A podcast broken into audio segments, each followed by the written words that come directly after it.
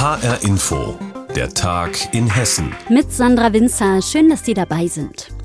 Da gehen die Herbstferien los und am Vormittag ereignet sich genau das, vor dem viele Eltern Angst haben, wenn ihre Kinder in den Bus einsteigen. Ein Schulbus ist bei Frankfurt-Bergen-Enkheim verunglückt.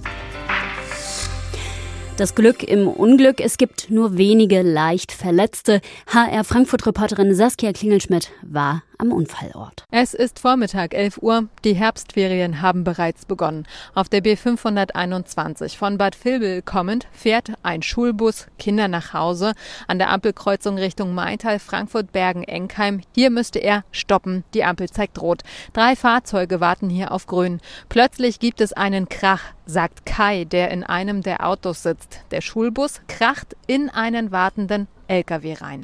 Also wir haben schon gestanden, die Ampel war rot und dann hat es einen Schlag getan. Ich gucke in den Rückspiegel und dann gesehen, dass ein Bus auf den LKW drauf ist, hat das zweite Mal gescheppert, ist der LKW auf mich drauf, ich vorne noch auf ein Auto drauf. In dem Bus waren über 30 Kinder drin, die sind Gott sei Dank weitestgehend unverletzt geblieben. Der Bus kommt schließlich auf einer angrenzenden Wiese zum Stehen. Die Front des Busses sowie die Glasscheibe sind völlig demoliert. Ist der Bus einfach ungebremst auf die wartenden Fahrzeuge draufgefahren oder warum konnte er nicht stoppen? Thomas Hollerbach von der Frankfurter Polizei. Also ob er tatsächlich komplett ungebremst aufgefahren ist, wissen wir noch nicht. Äh, Fakt ist, es gibt äh, erste Zeugenaussagen oder den Hinweis darauf geben, dass eventuell die Bremsanlage des Schulbusses nicht ordnungsgemäß funktioniert hat. Deswegen stellen wir diesen Bus sicher und lassen ihn in der Folge technisch untersuchen untersuchen, um genau das entweder zu belegen oder halt zu widerlegen. Bremse am Bus defekt. Das klingt nach dem Albtraum aller Eltern, die ihre Kinder täglich mit dem Schulbus fahren lassen. Zum Glück sind am Unfallort die meisten Erwachsenen, so wie Kai, dessen Transporter stark beschädigt ist, besonnen und fürsorglich. Bisschen Zeh war aus dem Auto raus, bisschen Wasser, haben Kühlis gemacht und haben gesagt, die Kinder sollen sich da hinhalten, wo es weh tut und die Kinder ein bisschen beruhigt. Ich habe ihnen erzählt, ich bin Bob der Baumeister und haben schon ein paar wieder gelacht. Das war ganz cool. Die eintreffenden Einsatzkräfte versorgen die 34 Kinder sowie den Busfahrer und einen Beifahrer. Thomas Hollerbach von der Polizei führt aus. Ähm, den 34 Schulkindern geht es den Umständen entsprechend gut. Wir haben 19, die ähm, zur Untersuchung ins Krankenhaus gebracht worden sind, wobei das bei 16, habe ich mir sagen lassen, eine reine Vorsichtsmaßnahme ist, um auszuschließen, dass da was ist.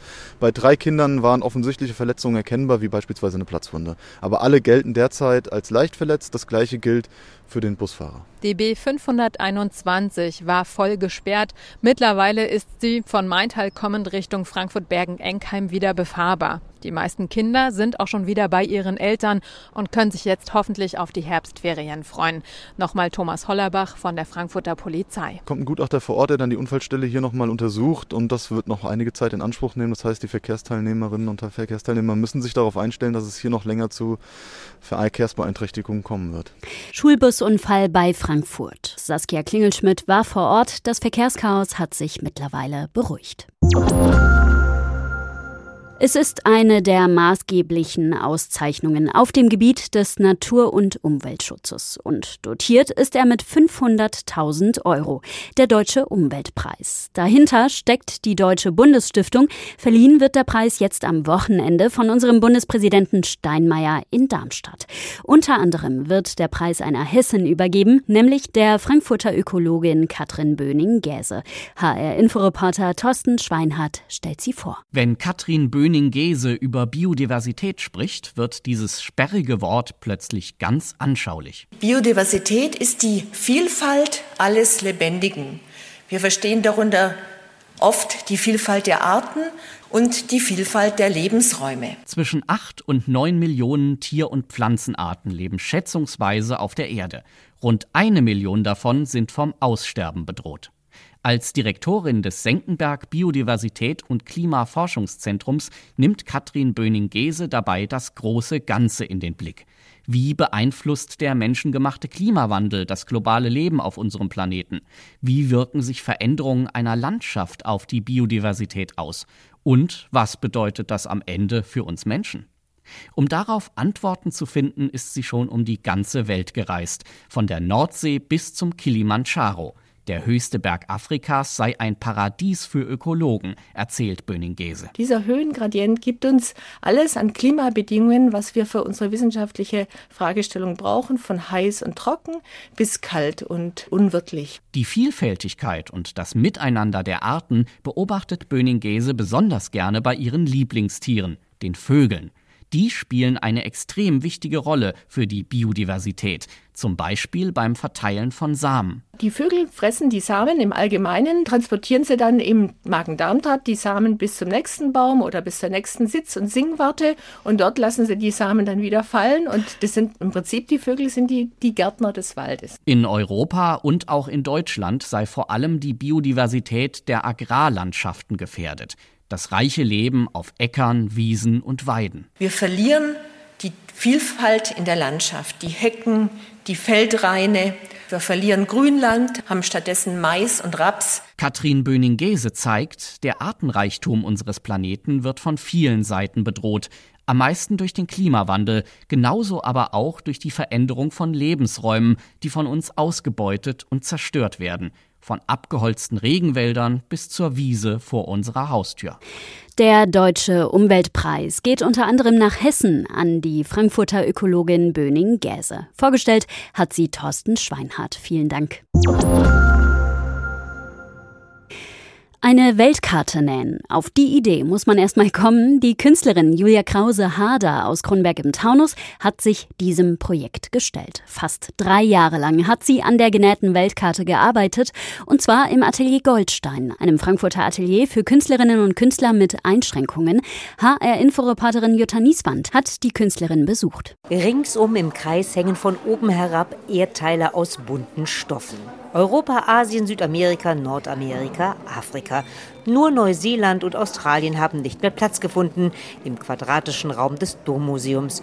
Die Besucher sind sozusagen umrundet von der Welt und suchen nach Worten für diesen raumfüllenden Eindruck. Diese Vielfalt der, der Stoffe und der Assoziationen, das ist schon was Komplexes. Ich bin tief beeindruckt weil ich viele Länder kenne auch und da so richtig wiedererkenne. Ich finde es großartig. Also es ist überwältigend. Und je näher man rangeht, umso mehr entdeckt man Einzelheiten. Die Künstlerin Julia Krause-Harder selbst steht ganz still da. Eigentlich ist sie fasziniert von Dinosauriern, von denen sie schon seit Jahren bunte Modelle kreiert. Doch irgendwann kam ihr die Idee mit der Weltkarte aus Textilien. Wenn ich vielleicht auch mal was anderes mache als Dinos bauen und dass ich, weil ich auch Schneiderin, vielleicht was Textiles mache und dass man vielleicht die Weltkarte anders darstellt als sonst üblicherweise aus Papier oder so. Also hat Julia Krause-Harder sich an die Arbeit gemacht im Atelier Goldstein in Frankfurt für Künstler und Künstlerinnen mit Einschränkungen. Als ausgebildete Schneiderin und virtuose Strickerin zwar kein Problem, aber eben doch eine echte Herausforderung, denn zuerst musste sie diese Weltkarte ja anhand von Kartenmaterial planen. Ich habe auch mit Tansania angefangen, den Kilimanjaro zu stricken. Unten sind 35 Karten, oben sind Schnee immer. Also ist Tansania dominiert von einem blauen Berg mit weißen Linien. So hat sie sich zu jedem Land etwas einfallen lassen, mal als Stickerei, mal als Strickerei, mal als Applikation, um dann alle Länder maßstabsgetreu zusammenzufügen. Unterstützt wird sie in ihrer Arbeit im Atelier unter anderem von Lutz Pilong. Ich bin selber Bildhauer und darüber haben wir im Atelier Goldstein zusammengefunden, dass wir uns über Material austauschen, über Formen austauschen, auch über Machbarkeit. Sie stellt immer wieder Fragen, obwohl sie diejenige ist, die das viel größere Fachwissen dann schon hat. Und dieses Fachwissen wird deutlich, wenn man sich mit den Details der Weltkarte beschäftigt. Jedes Land der Welt zeigt sich aus der Perspektive der Künstlerin, die selbst viel in der Welt herumgekommen ist. Ursprünglich sollte die textile Weltkarte in diesem Jahr zum Ökumenischen Kirchentag ausgestellt werden, so Bettina Schmidt, Direktorin des Frankfurter Dommuseums. Denn das Tolle an dieser Welt ist ja, dass man in der Mitte steht, eigentlich ein unmöglicher Standpunkt und eben in den man sich dreht, die Kontinente betrachtet. Das heißt, es gibt keine Wertigkeit so wie auf anderen Weltkarten. Eins ist eben in der Mitte und die anderen sind am Rand. Und das ist eben da nicht der Fall. Hier gibt es also zum Beispiel keinen Eurozentrismus wie auf gedruckten Weltkarten. Alle Kontinente erscheinen gleichwertig. Ein zentrales Anliegen der Künstlerin, sagt Sven Fritz vom Atelier Goldstein. Was mich daran interessiert, ist, dass sie einerseits eine Art Übersicht vermittelt, dass man das Gefühl haben könnte, man überblickt eine Welt, Julia Krause-Haders Welt in diesem Fall. Andererseits ist sie so groß und so bunt, so farbig und so komplex in ihrer Ausgestaltung, dass man eigentlich in der Betrachtung schon fast überfordert ist. Vielleicht ist das auch eine Metapher für die ganze Welt, meint er, die uns Menschen tatsächlich in ihrer Größe und Vielfalt überfordert. Eine genähte Weltkarte, über 200 Quadratmeter groß, die ist im Frankfurter Dommuseum vorgestellt worden. Jutta Nieswand hat mit der Künstlerin gesprochen. Berlin hat es, Hamburg hat es und auch Frankfurt hat es jetzt. Ein eigenes Burlesque-Festival, das erste in Frankfurt. In der Jahrhunderthalle werden jetzt an diesem Freitag und Samstag Künstlerinnen und Künstler in die Welt des Burlesque entführen. HR Hessen-Reporterin Ellen Schmidt war bei der Tänzerin und Trainerin Emma Sass und hat sie gefragt, was so fasziniert an dieser Art Showtanz. Eins, zwei. Emma Sass steht vor dem großen Spiegel im Tanzsaal. Das rechte Bein lasziv zur Seite gestreckt, streicht sie mit einem weißen Federfächer darüber. Vom Knöchel bis zur Hüfte. Ihr roter Kurzhaarschnitt umrahmt ihr Gesicht. Sie richtet sich langsam auf und betrachtet ihre Schülerin mit ihren schwarz angemalten Augen. Ich bin hier vollkommen frei. Wenn, wenn alle Leute einen anlächeln und das ist auch für mich das größte Geschenk, wenn man dann fertig ist und die Leute lächeln. Es hat den Leuten gefallen. Glitzer, Federn, Corsagen und das Spiel mit dem Publikum stehen bei Emma Sass auf dem Programm. Sie ist Burlesque-Tänzerin aus Leidenschaft. Es geht um das Entkleiden und das Spielen von Reizen, aber nicht nur. Es kann mal nur ein Handschuh fallen oder es kann äh, hier ein bisschen am, am, Bein sich gestreichelt werden. Also es geht um, um Laszivität, also dass man so ein bisschen verrucht rüberkommt, ein bisschen unnahbar ist. Das ist halt dieses, ne, wir sind in charge, ja, also wir sagen, was wir machen. Wir, das sind sie und ihre Schülerinnen.